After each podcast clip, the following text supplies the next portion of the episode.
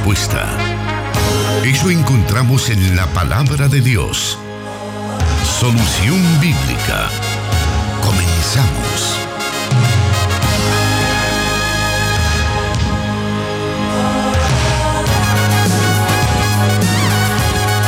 Muy buenas tardes, estamos ya listos para poder llegar hasta donde usted se encuentra con el programa Solución Bíblica. Gracias por recibirnos ahí en su receptor de radio, en su dispositivo móvil, sintonizándonos a través de la señal abierta.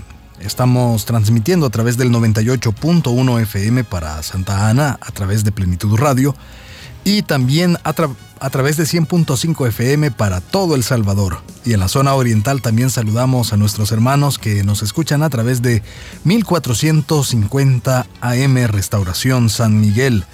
Así también estamos enviando un saludo muy especial a nuestros hermanos en el occidente de Guatemala que nos escuchan por medio del 89.1 FM Cielo Gracias por estar con nosotros en esta tarde, ya listo para poder escuchar las respuestas a las preguntas que usted nos hace, todas ellas basadas en las Sagradas Escrituras. Y para dar respuesta a estas preguntas se encuentra ya con nosotros el pastor Jonathan Medrano, a quien le damos la bienvenida. Muy buenas tardes a toda la audiencia de la Corporación Cristiana de Radio y Televisión, a los que nos escuchan a través del Internet Muchas gracias hermano Miguel Trejo por la oportunidad que tenemos de volvernos a dirigir a nuestra audiencia en este espacio de solución bíblica. Y bueno, tenemos siempre todas las semanas un listado de preguntas que nos envían nuestros oyentes.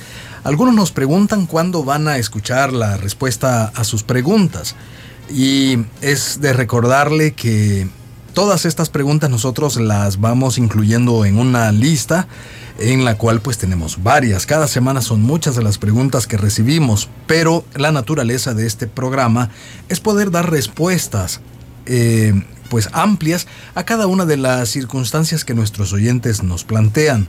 También aquí a estas alturas de la transmisión de este programa queremos también eh, hacer una aclaración y es que semanalmente estamos recibiendo preguntas que a veces redundan en algunos temas que ya se han visto anteriormente. Eh, las últimas semanas hemos visto varias de esas preguntas que se han abordado de una manera diferente o, se ha ampliado de diferente manera a la que se hizo la primera vez, pero sí tenemos que aclarar que hay varias de las preguntas que recibimos que eh, ya han sido respondidas. Le invitaríamos en este caso a que usted pueda estar pendiente de cada uno de los programas por medio de las plataformas de SoundCloud y Spotify. Ahí va a encontrar todos los programas que se han transmitido hasta la fecha y seguramente tal vez usted podrá encontrar respuesta a alguna de las preguntas que usted tiene. Por esa razón vamos a avanzar esta tarde hacia otras preguntas que nuestros oyentes nos han hecho de diferente índole. Creo, pastor, que las que más eh, son recurrentes son aquellas que tienen que ver con el tema del matrimonio. Sí, de hecho que la semana anterior casi que la mayor parte del programa eh, se utilizó para responder a esas interrogantes. Entonces de esa manera pues nosotros le hacemos la invitación para que dependiendo cuál sea su caso pueda buscar también la consejería pastoral. Ahí en su congregación debe haber un siervo de Dios que está dispuesto a orientarle para poder recibir esa orientación y si no, pues también puede llamarnos al 2294 9596. Nuestros hermanos en restauración también tienen un equipo de consejeros que con todo gusto estarán listos para poderle brindar esa asesoría que usted necesita en el tema en temas matrimoniales u otros temas de familia que pues a veces estos temas son muy amplios y no se pueden tocar en lo que dura este programa. Así que esta tarde vamos a dar inicio con las preguntas que tenemos para hoy, las que están a continuación de esa lista que he estado mencionando. Y dice así, esta primera pregunta. Bendiciones, hermano. Tengo una inquietud con respecto a la cita de Proverbios 11:31. ¿Qué se puede entender? Bueno, para que los oyentes sepamos a qué cita específicamente se refiere el oyente, el texto de Proverbios capítulo 11 versículo 31 dice de la siguiente manera, ciertamente el justo será recompensado en la tierra, cuanto más el impío y el pecador. Los proverbios eh, atribuidos popularmente a la sabiduría de Israel y específicamente algunos ubican como los proverbios de Salomón o los proverbios también de las comunidades eh, de, eh, de, sabiduría o, de sapiencia como, como tal, debemos de recordar que tienen una naturaleza específica y es que tratan la manera de responder a situaciones concretas de la vida eh, a la luz de la experiencia de la sabiduría. Y la sabiduría tiene su origen, de acuerdo a la teología de los proverbios, en el temor del Señor. Por eso es que en este capítulo 11, dentro de todas esas secciones de los, de, los proverbios, aparece que el justo será recompensado en la tierra. Hay que tomar en cuenta que dentro del pensamiento hebreo existía eh, lo que se conoce como la ley de la retribución o lo que nosotros también llamamos como la ley de la hembra y la cosecha.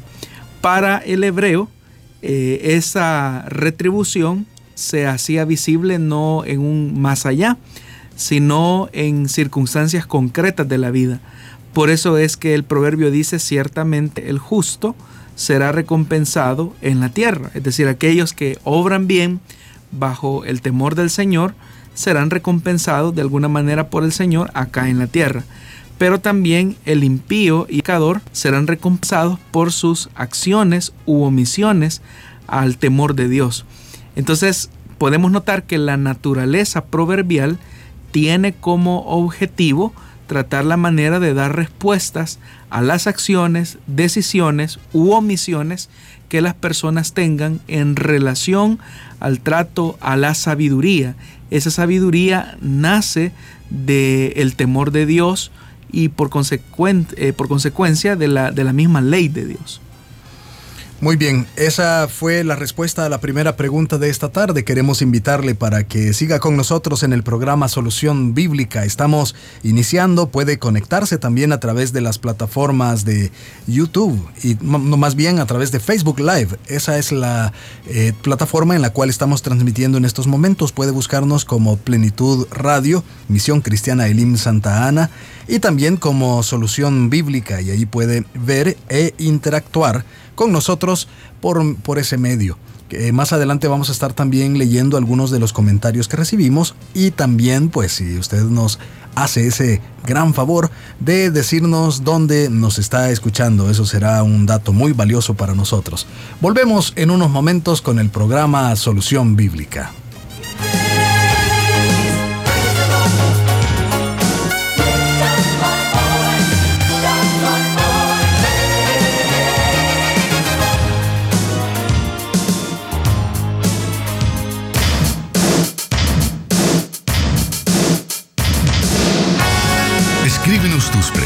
Al número de WhatsApp de Plenitud Radio 503 7848 5605 y número de WhatsApp de Restauración 503 78 56 94 96.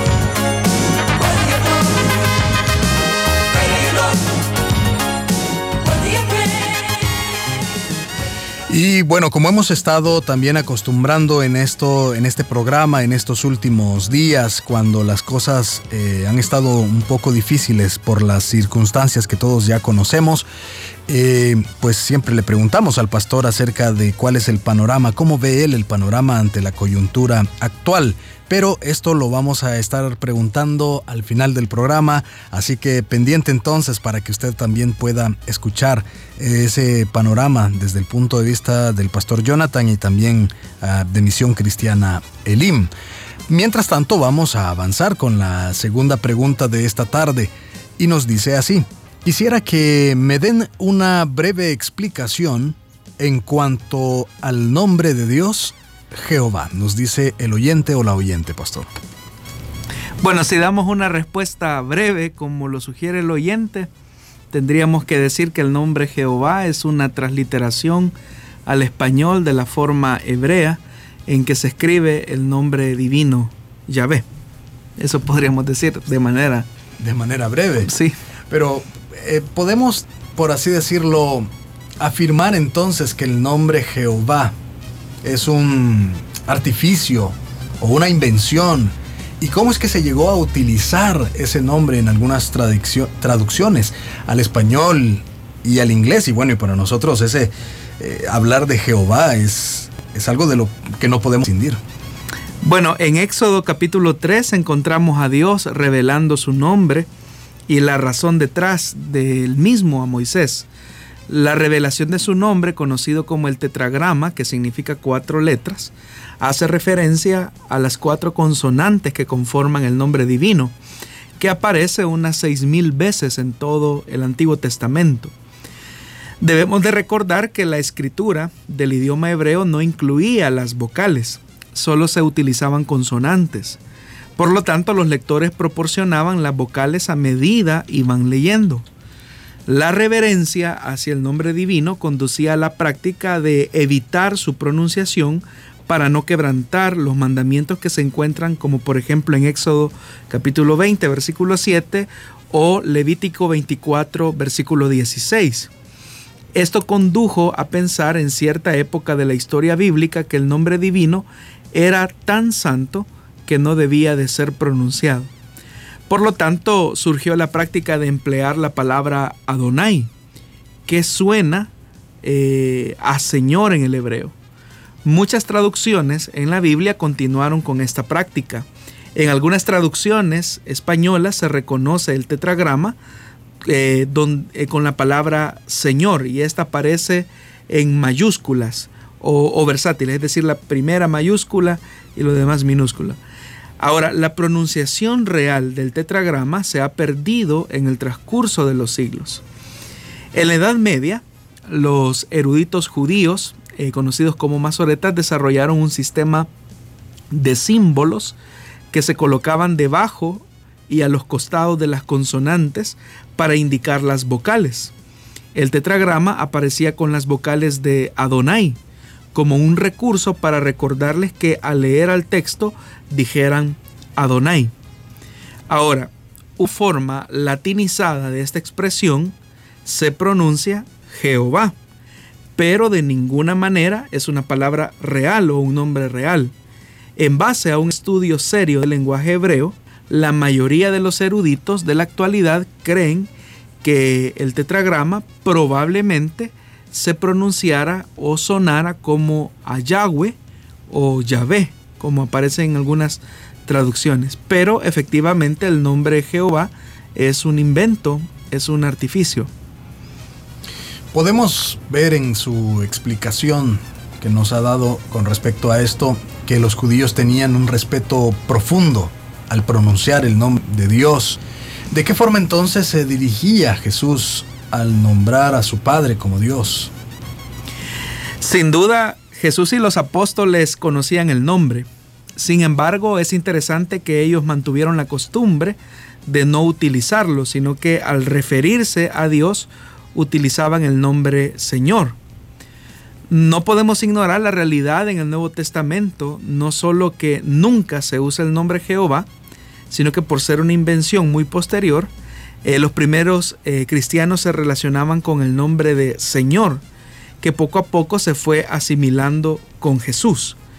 En Juan capítulo 1 versículo 18, eh, Cristo de hecho que hace un juego de palabras con el nombre Yahvé o el tetragrama, cuando repetidamente se llama a sí mismo como el yo soy con la mayor fuerza en el Evangelio de Juan, en el capítulo 8, versículo 58, cuando él dice, en verdad, en verdad les digo, y esa repetición, que en el, español es una redundancia aparentemente innecesaria, eh, en el pensamiento hebreo, aunque esto se, se, escribe en griego, pero en el pensamiento hebreo que está detrás de la escritura griega, hay como una afirmación contundente. ¿Y qué es lo que dice Jesús en ese texto? En verdad, en verdad, les digo, antes que Abraham naciera, yo soy. Cuando los judíos escucharon eso, entendieron inmediatamente lo que Jesús estaba diciendo. Y era que Él se estaba haciendo o colocando en la posición de Dios. Tan es así que los judíos en ese relato querían apedrear a Jesús, porque para ellos era una blasfemia, porque Jesús estaba atribuyendo una categoría divina, y no solamente atribuyéndose una categoría divina, sino que estaba reclamando su posición de Dios, por eso es que lo querían apedrear. Ahora, con estos y muchísimos otros pasajes, podemos ver que nuestro Señor Jesús es el Señor del Antiguo Testamento. Así nos enseña Pablo en Colosenses capítulo 1 versículo 15 cuando dice que Jesús es la imagen del Dios invisible o Hebreos capítulo 1 versículo 3 que nos enseña que Jesús es el resplandor de su gloria y la expresión exacta de su naturaleza y sostiene todas las cosas por la palabra de su poder. O Filipenses, por ejemplo, en el capítulo 2, versículo del 5 al 11, cuando se nos dice que el Padre le confirió a Jesús un nombre que es sobre todo nombre, para que ante el nombre de Jesús se doble toda rodilla, y la clave para este escrito es toda lengua confiese que Jesús es Señor. La misma imagen que aparece en el Antiguo Testamento en relación al tetragrama. Y como ahí lo dice, nombre que es sobre todo nombre, conferido a Jesús como tal, como Señor. Entonces, el, el, hecho que todas esas palabras, estos textos, estos versos se articulen en el Nuevo Testamento dirigen inmediatamente la atención al lector para asociar el nombre Yahweh o Yahvé o eh, con el Señor Jesús. Entonces, eh, podríamos también decir que el nombre Yahvé eh, es el nombre eh, común para las tres personas de la Trinidad. Eh, eso es importante hacerlo notar desde la confesión cristiana. Muy bien, vamos a continuar con más preguntas. Antes vamos a ir a una pequeña pausa. Quédese con nosotros acá en el programa Solución Bíblica.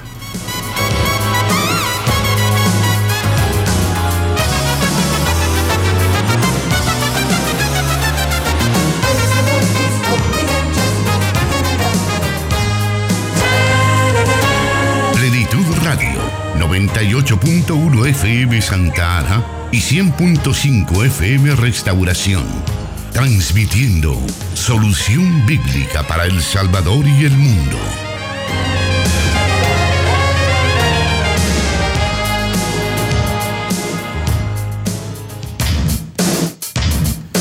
Agradecemos a quienes se están conectando en estos momentos a través de nuestra transmisión en Facebook Live.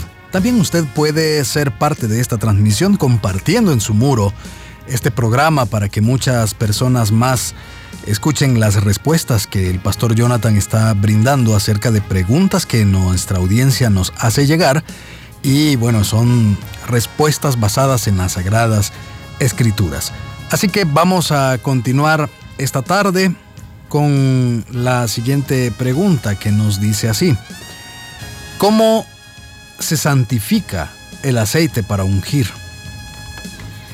El aceite de la unción, mencionado 20 veces en las escrituras, fue utilizado en el Antiguo Testamento para verter sobre la cabeza del sumo sacerdote, a sus descendientes o para rociar el tabernáculo y sus muebles, eh, para marcarlos y separarlos como consagrados al Señor.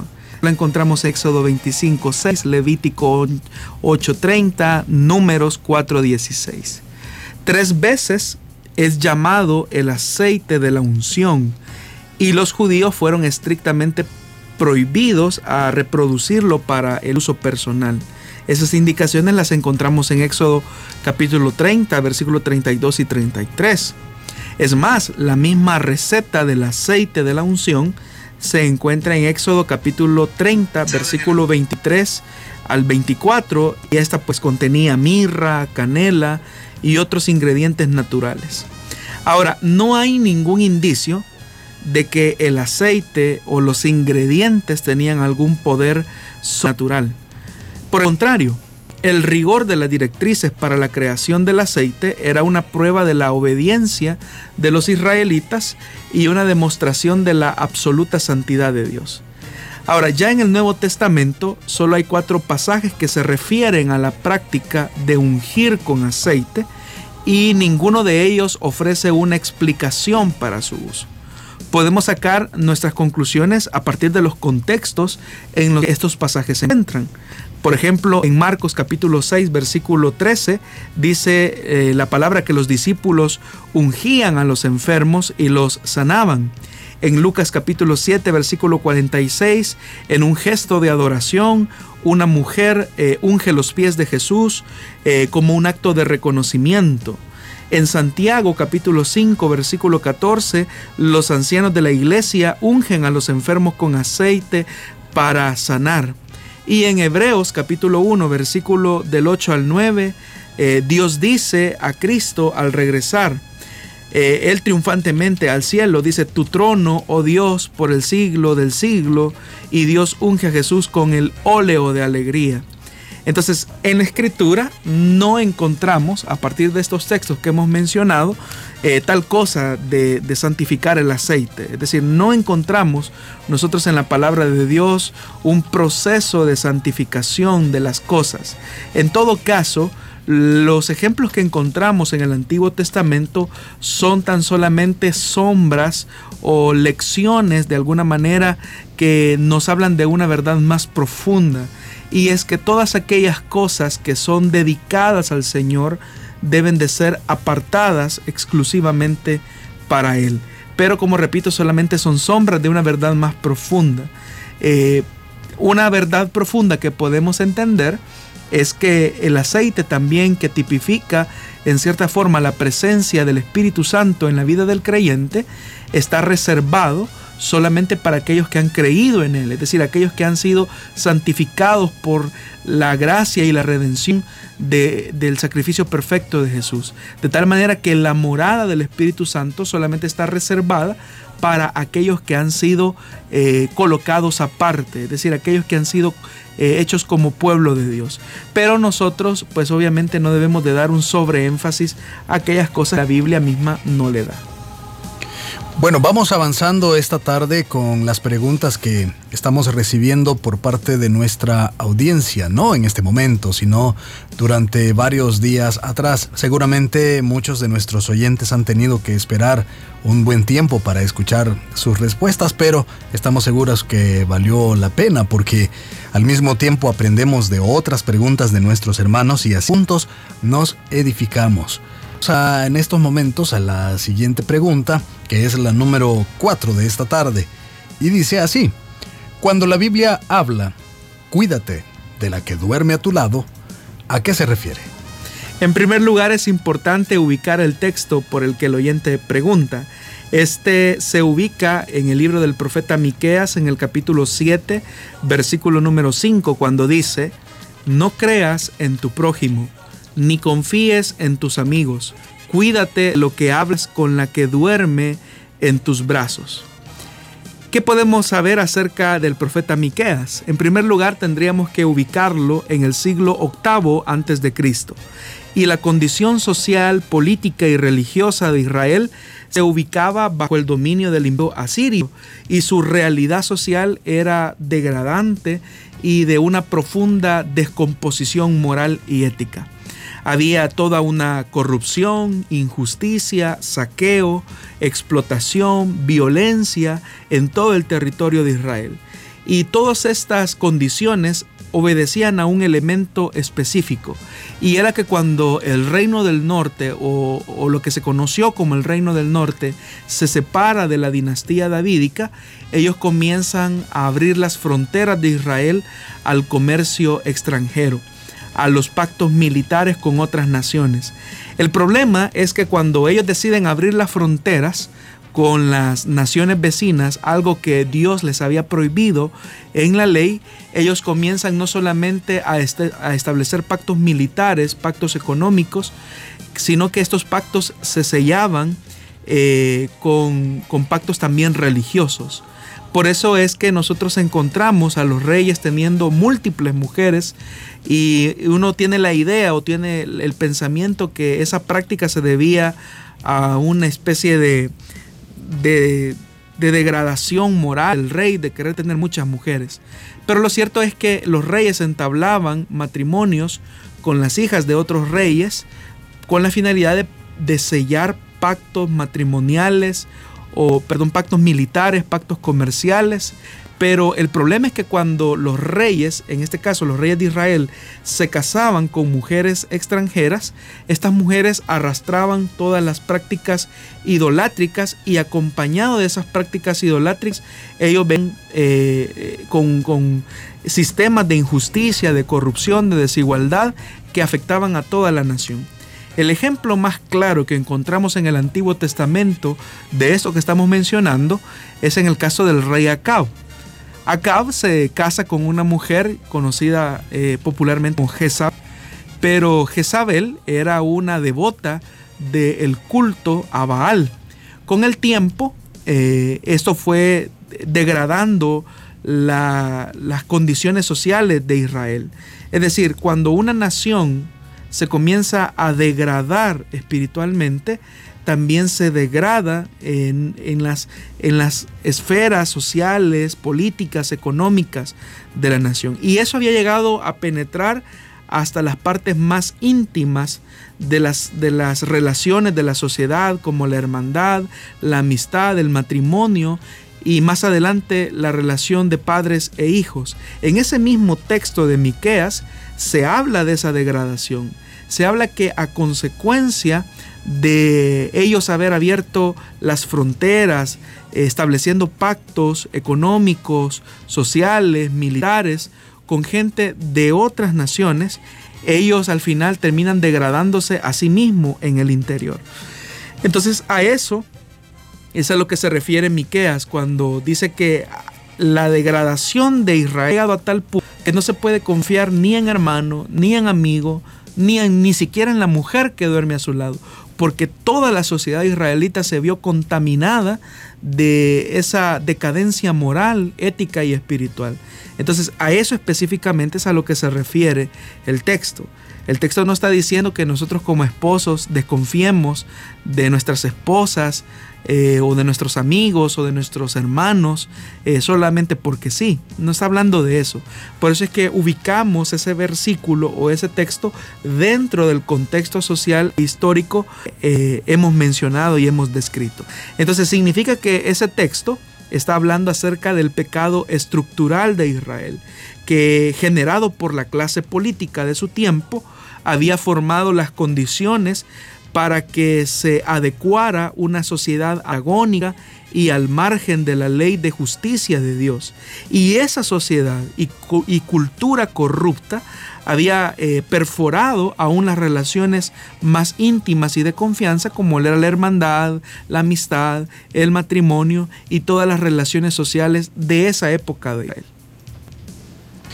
Continuamos en estos momentos con el programa Solución Bíblica y estamos eh, pues ya con varias preguntas que hemos dado a conocer esta tarde. Esperamos que esté habiendo mucho como nosotros también lo, lo, estamos haciendo.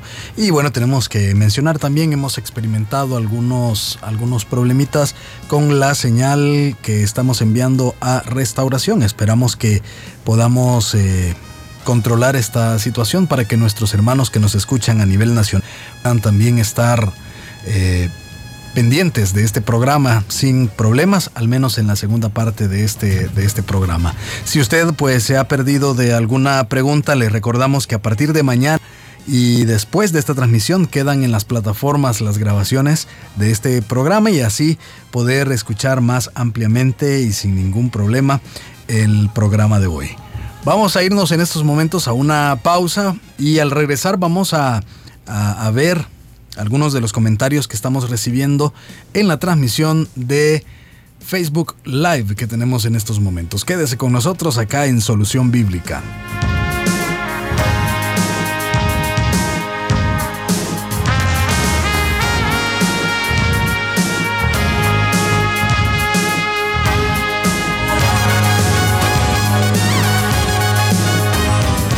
Palabra es luz. Solución bíblica.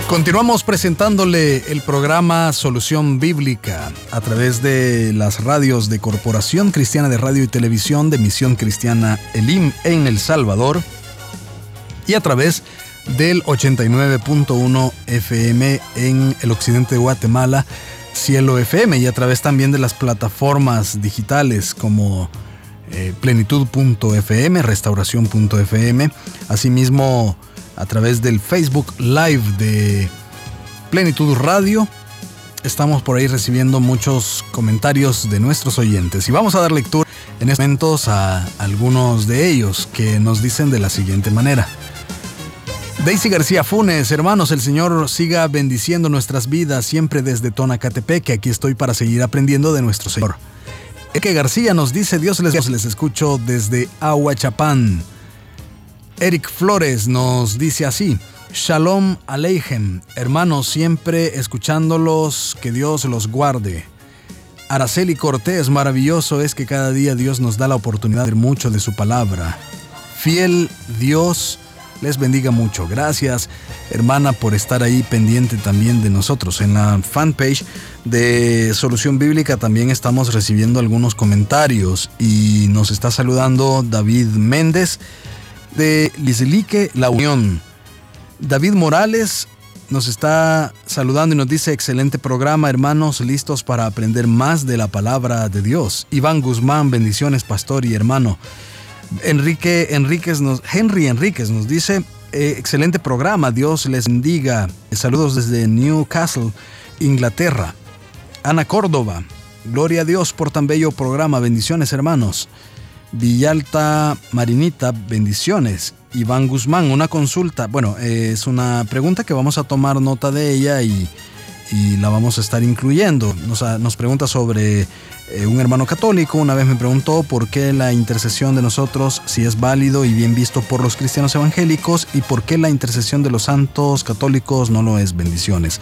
Bueno, entonces a estar pendiente porque vamos a incluir esa pregunta en la lista que tenemos y con el mayor de los gustos en su momento será respondida. Yesenia Argueta nos está saludando también y nos dice me gusta su programa. Verónica Barrera de Rodríguez, saludos en sintonía desde Asunción, Mita, Jutiapa, Guatemala. Bendiciones, hermanos. Muchísimas bendiciones a todos los que nos están escuchando a lo largo y ancho del país. Eh, estamos transmitiendo desde Santa Ana para todo El Salvador, para Guatemala y todo el mundo a través de las diferentes plataformas y es para nosotros un privilegio enorme poder saludar a cada uno de ustedes que siempre tienen esa amabilidad de escucharnos. En la fanpage de Misión Cristiana Elim nos está saludando José Ernesto Orellana y nos dice bendiciones hermanos. Así que a todos un enorme saludo y que Dios les bendiga grandemente. Vamos a continuar, estamos alrededor de la mitad de este programa, tenemos muchas preguntas más que poder compartir. Y la siguiente de esta tarde nos dice así. Dios les bendiga. Quiero saber si una persona que no es bautizada en agua no puede recibir Santa Cena y cuál es la cita bíblica que ampare este acto, nos dice. El bautismo es un acto que con frecuencia ha sido desvalorizado por la iglesia de hoy. Y esto es debido a que bíblicamente hablando no es un requisito de salvación. Sin embargo, eso no es todo el panorama de importancia y trascendencia en relación al bautismo y la cena del Señor. Cuando Cristo iba a ascender a los cielos, estableció una instrucción que comúnmente se conoce como la Gran Comisión en Mateo capítulo 28, versículo 18 y 19. Dentro de esas cosas que él mencionó es que toda autoridad había sido conferida a él, tanto en el cielo como en la tierra, y por lo tanto él comisionaba a sus discípulos para que fuesen y anunciasen esa verdad, haciendo discípulos eh, de, entre las naciones, bautizándolos en el nombre del Padre, del Hijo y del Espíritu Santo. En otras palabras, en la mente de Cristo, el bautismo y el discipulado eran dos elementos inseparables. No estamos diciendo que el bautismo es un eh, prerequisito para salvación. Estamos diciendo que por haber creído en Jesucristo y por haber recibido la salvación por gracia, los creyentes eran bautizados como una evidencia o un testimonio público de ser discípulos de Jesús.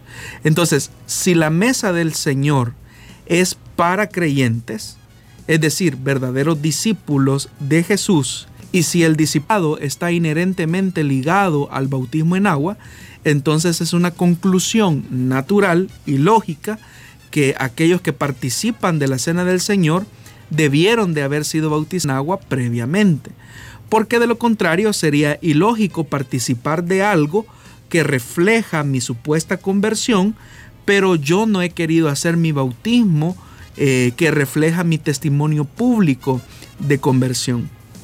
Tan así, los primeros cristianos eh, del primer siglo lo entendieron. Por eso es que uno de los documentos más antiguos del cristianismo, eh, conocido como la Dida G, que es una normativa eh, comunitaria, eclesiástica, por decirlo de alguna manera, para los cristianos del primer siglo, se estipulaba que únicamente podían participar de la cena del Señor aquellos que habían sido bautizados en agua.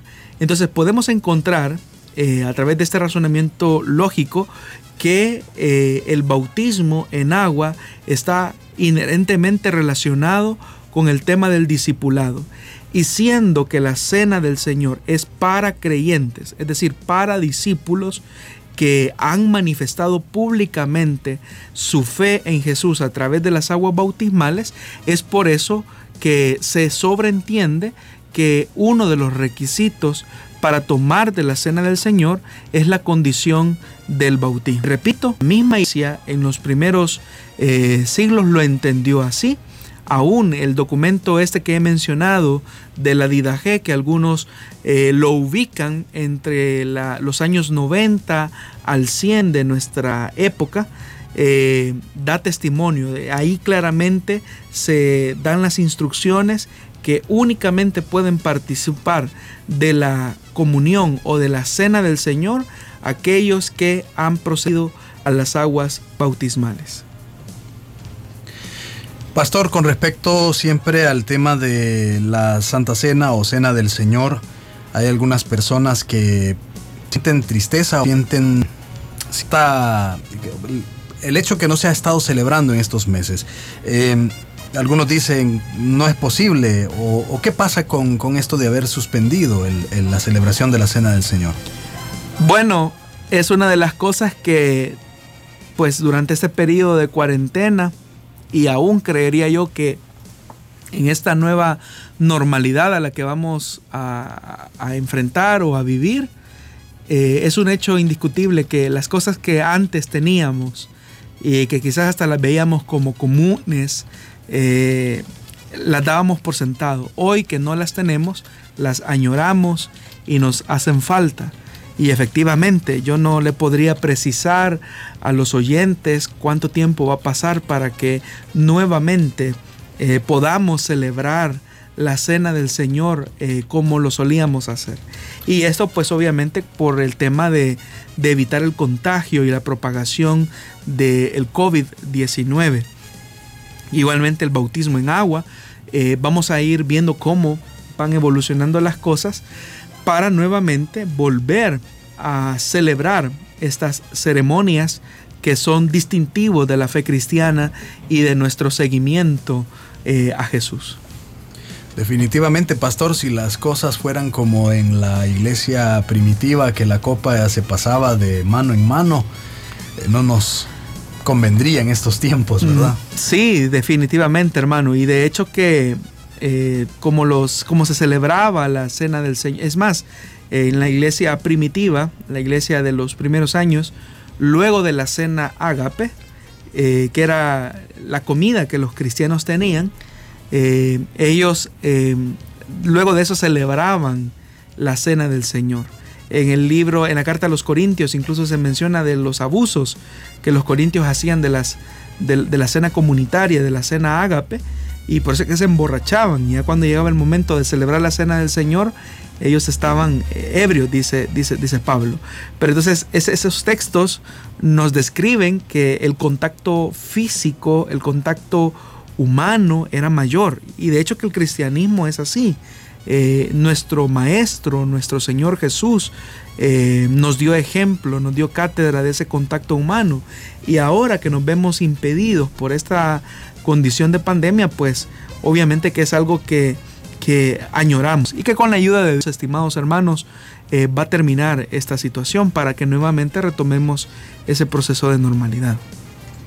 Muy bien, vamos a hacer una nueva pausa en estos momentos. Quédese con nosotros. Ya venimos en la recta final del programa de hoy.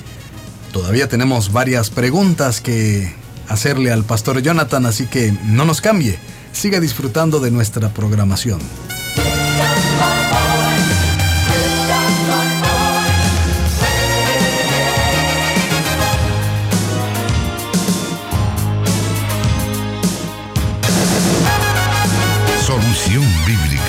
Con el pastor Jonathan Medrano.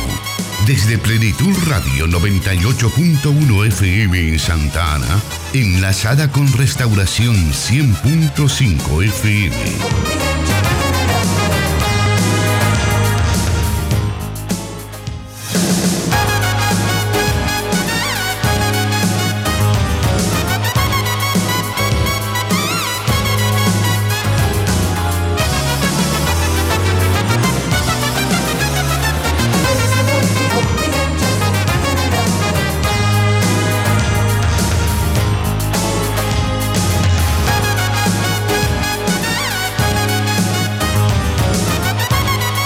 Como lo mencioné anteriormente, ya vamos a la recta final de este programa, pero hay unas preguntas todavía que podemos trasladarlas al pastor Jonathan Medrano y que él pueda dar respuesta a la luz de la palabra de Dios.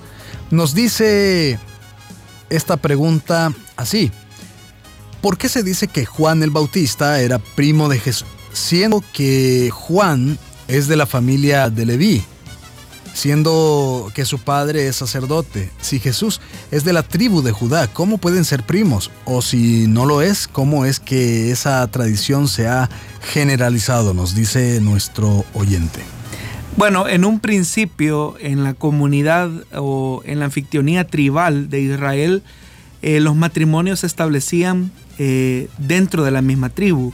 Eso es verdad. Sin embargo, hay que tomar en cuenta que en época de Jesús, eh, solamente eh, sobrevivía lo que se conocía como la tribu de Judá, y a los que se les llama judíos como tal. Las otras tribus eh, de Israel desaparecen como tal. Entonces, en un primer momento, es, es, la norma se mantiene, solamente los matrimonios se producían dentro de la tribu. Después, en Babilonia, las cosas cambian eh, y los matrimonios, digámoslo así, no se rigen por esa, eh, por esa normativa. Ahora, pero no es ese en realidad el fundamento de por qué se dice que Jesús y Juan el Bautista eran primos. De hecho que en el Evangelio de Lucas capítulo 1 versículo 36, a la madre de Juan el Bautista, Elizabeth, eh, se le describe como pariente de María. Pero esa palabra pariente eh, no, es, no es muy clara.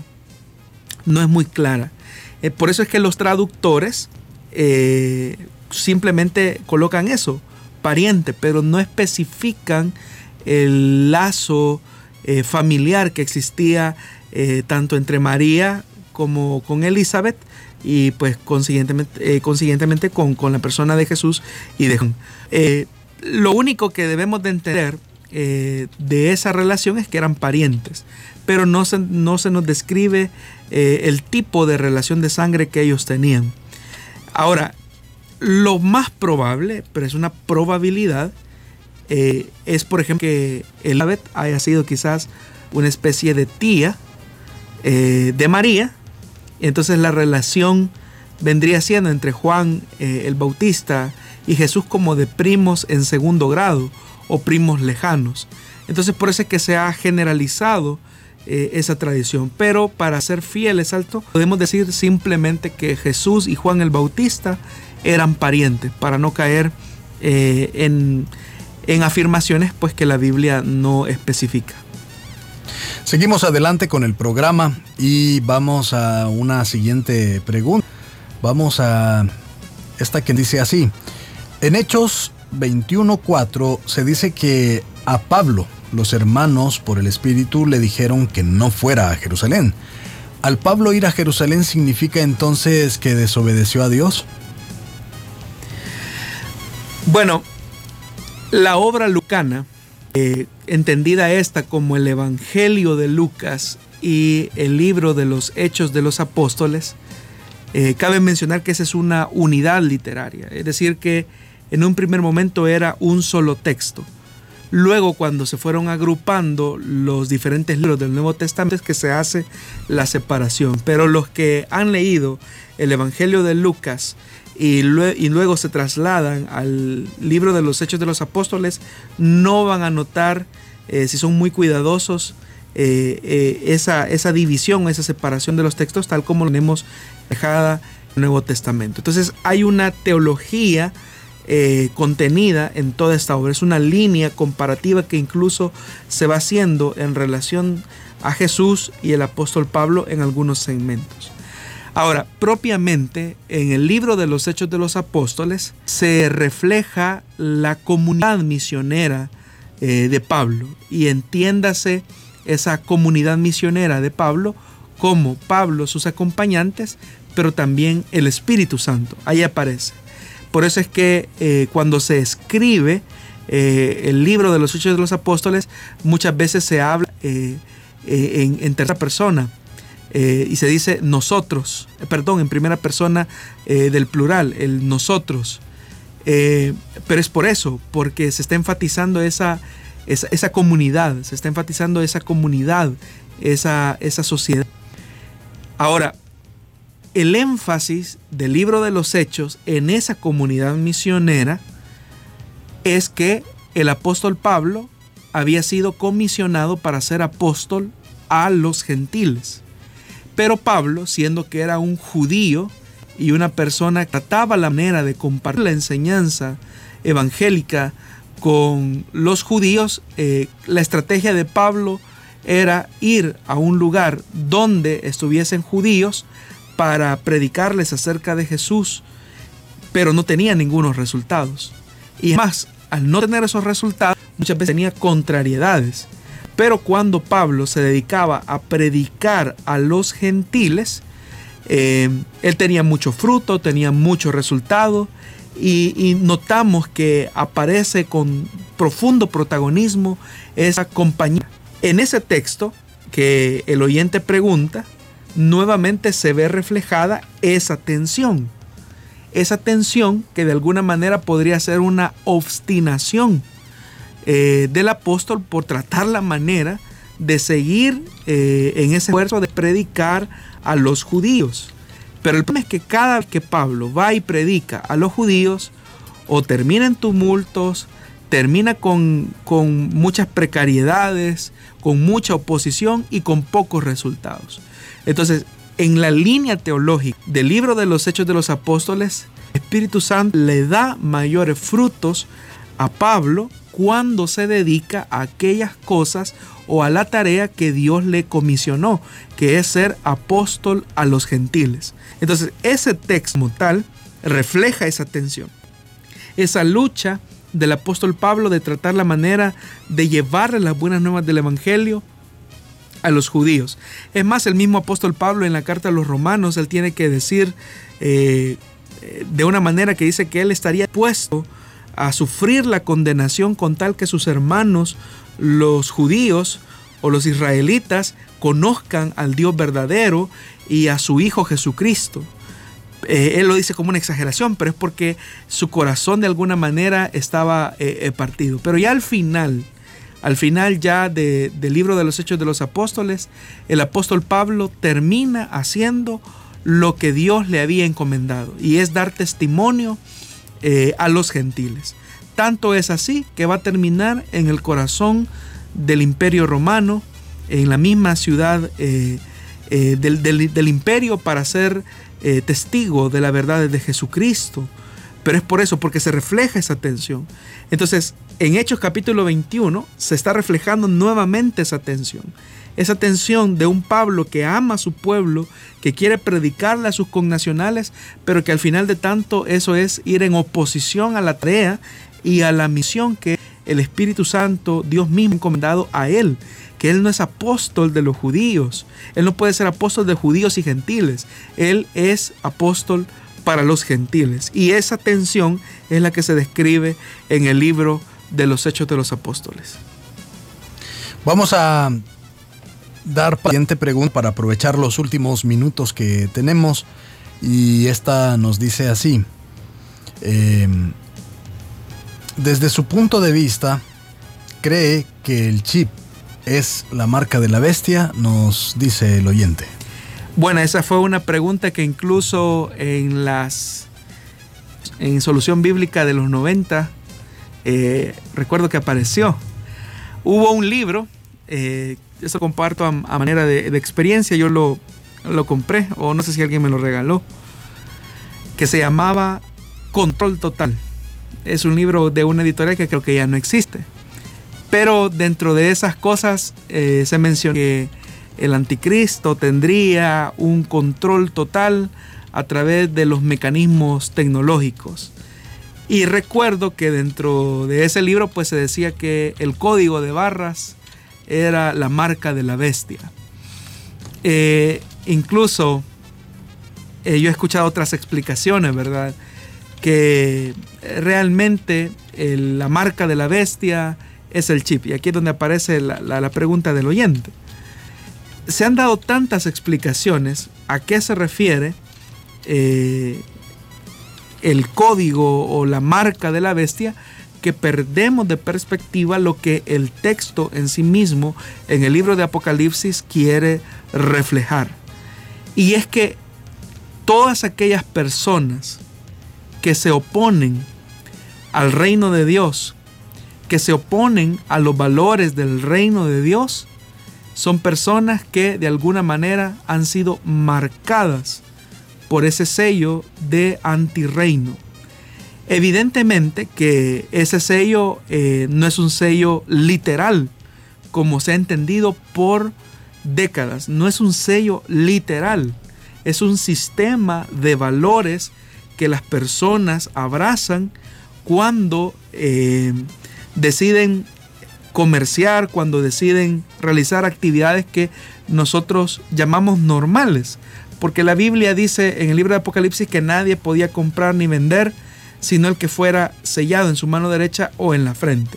Es decir, habla de, de acciones, habla de la cotidianidad de la vida. Es decir, gente que ha sido marcada por el antirreino en sus acciones y por eso se habla de la, de la, de la mano derecha, porque en esa, en esa época el ser diestro eh, era lo normal, el ser zurdo eh, se veía como algo anormal. Por eso es que el énfasis es en la mano derecha, es decir, lo que se hace, la vida productiva. Eh, y dice en la frente, habla del pensamiento, habla de, la, de, los, de, los, de, los, de las decisiones, de cómo se ve la vida, de la cosmovisión de la vida misma. Entonces la marca de la bestia o la marca del anticristo está hablando de la aceptación de los valores del antirreino que consecuentemente se oponen de manera abierta al reino y a la voluntad de Dios.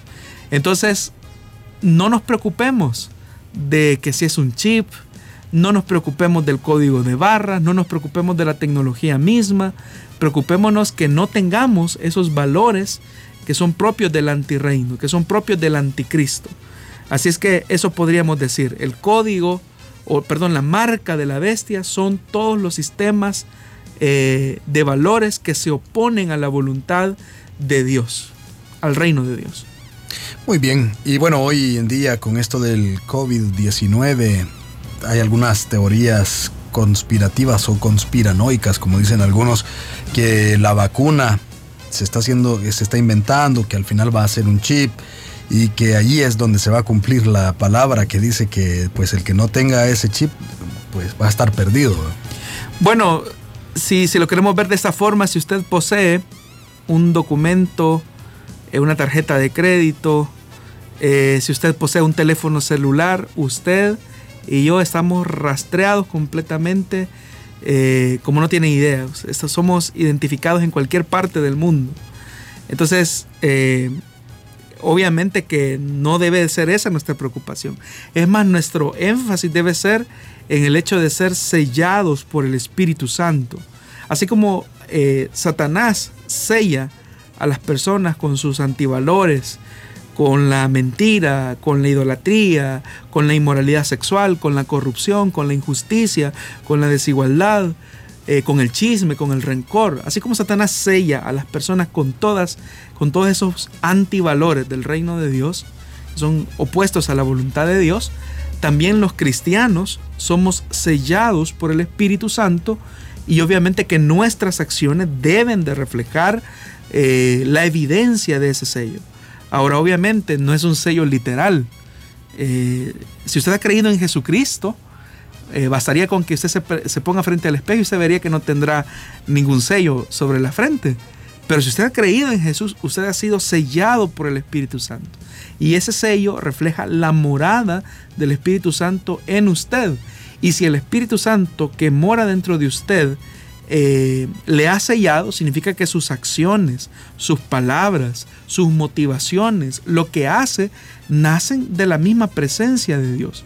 Por eso es que uno no coincide cómo es que existan personas que se dicen ser cristianos y sus conductas, sus acciones y sus motivaciones son opuestas a la voluntad de Dios. Cabe mencionar que hay ciertas cosas que se hacen con, eh, que son buenas humanamente hablando, pero la motivación que se esconde detrás de ello son motivaciones del antirreino, son motivaciones eh, propias de una persona que no ha conocido de Jesús. Así que eh, la evidencia más exacta eh, de no, de, no, de no ser sellado por estas marcas, ¿verdad? Que ya mencioné, es que reflejemos el sello del Espíritu, que son nuestras acciones, nuestros valores, nuestras motivaciones. Muy bien, pastor, hablando pues más temprano sobre también el tema del COVID-19 y toda la, la circunstancia que todos conocemos. Ya en El Salvador hay nuevas disposiciones, hay un nuevo panorama, más bien que a partir pues del sábado se, se inició y ahora eh, fue prácticamente más oficial. De hecho, algunos de nuestros oyentes a lo mejor están en estos momentos en, una, eh, en un congestionamiento vehicular. Entonces, ¿cuáles son la, ¿cuál es el panorama ahora para la iglesia cristiana en general y específicamente iglesia Elim con respecto a el día de hoy y bueno, que la apertura de las iglesias según el documento emitido por presidencia es hasta el 22 de julio? ¿Cómo, cómo está el panorama? Bueno, es una realidad que la cuarentena llegó a su fin en estos días lo que no significa que el virus haya desaparecido. El virus eh, circula eh, por las calles de nuestro país, circula por los supermercados, las farmacias. Bueno, hoy no están circulando las, el transporte colectivo, pero es un hecho que el, el virus anda circulando. Y ante eso, como cristianos, debemos de tomar todas las medidas preventivas, como el distanciamiento social, debemos de utilizar eh, la mascarilla adecuadamente, evitar tener contacto con nuestros ojos, eh, tocarnos la, cara. Eh, todas esas cosas tenemos que irlas evitando. El hacer este tipo de cosas no significa en ninguna manera que no tengamos fe. Porque cuando hablamos, por ejemplo, acerca de los proverbios, el tema de la prudencia, de la sabiduría, habla de una persona de fe. Entonces nosotros debemos de balancear estas cosas. Ahora, quiero llamar la atención, eh, haciendo reflexión de un escrito de nuestro pastor general, hermano Mario Vega, cuando él hablaba acerca de que eh, el temor a la pandemia no nos, no nos debe de llevar a profundizar ese distanciamiento social, a ver en el prójimo eh, un portador del virus y llegar incluso al punto de que, al, enterarnos de que una persona ha dado positivo al COVID, estigmatizarlo, porque eso ha sido un problema con el que también vamos a tener que aprender a luchar. Incluso al ver quizás a personal médico que está en primera línea, podemos caer en el error de estigmatizarlos. Tenemos que ver en el otro a nuestro prójimo, a nuestro hermano, tratarlo con dignidad. Y dentro de esa dignidad no debemos de permitir que el temor nos distraiga de poner nuestra confianza absoluta en el Señor. Recordemos que nuestro Dios sigue sentado en su trono de gloria, sigue gobernando la historia, eh, los procesos humanos que estamos viviendo, Dios los conocía, Dios sabía que esto iba a ocurrir y por lo tanto eh, debemos de sacarle el máximo provecho.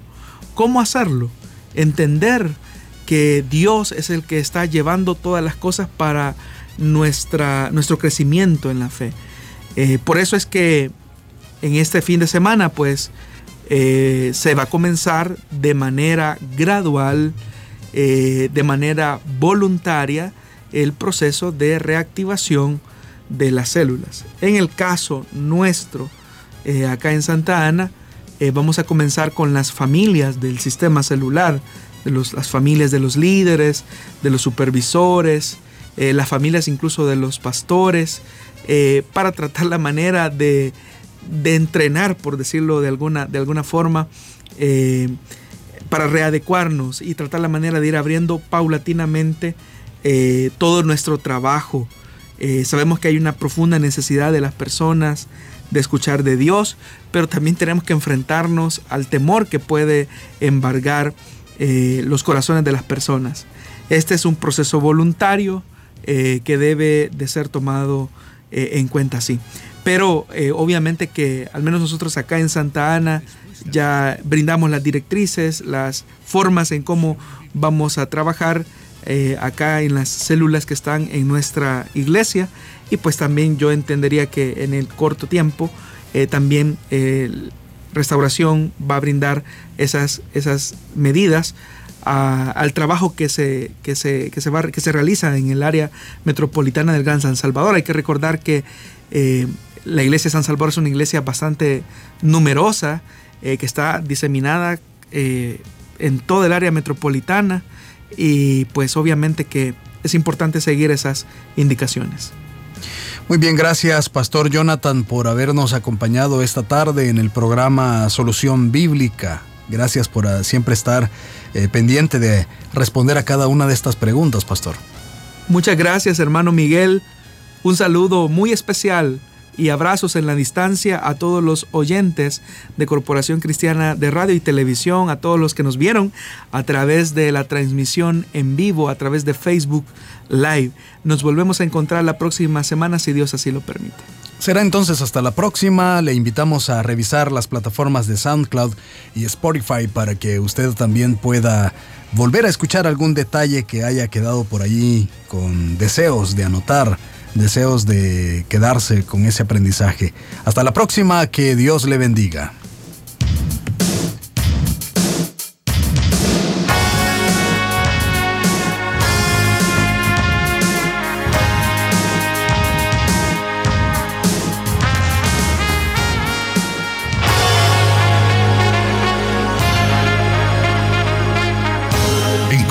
respuesta en la palabra de Dios. Solución bíblica. Hasta el próximo programa.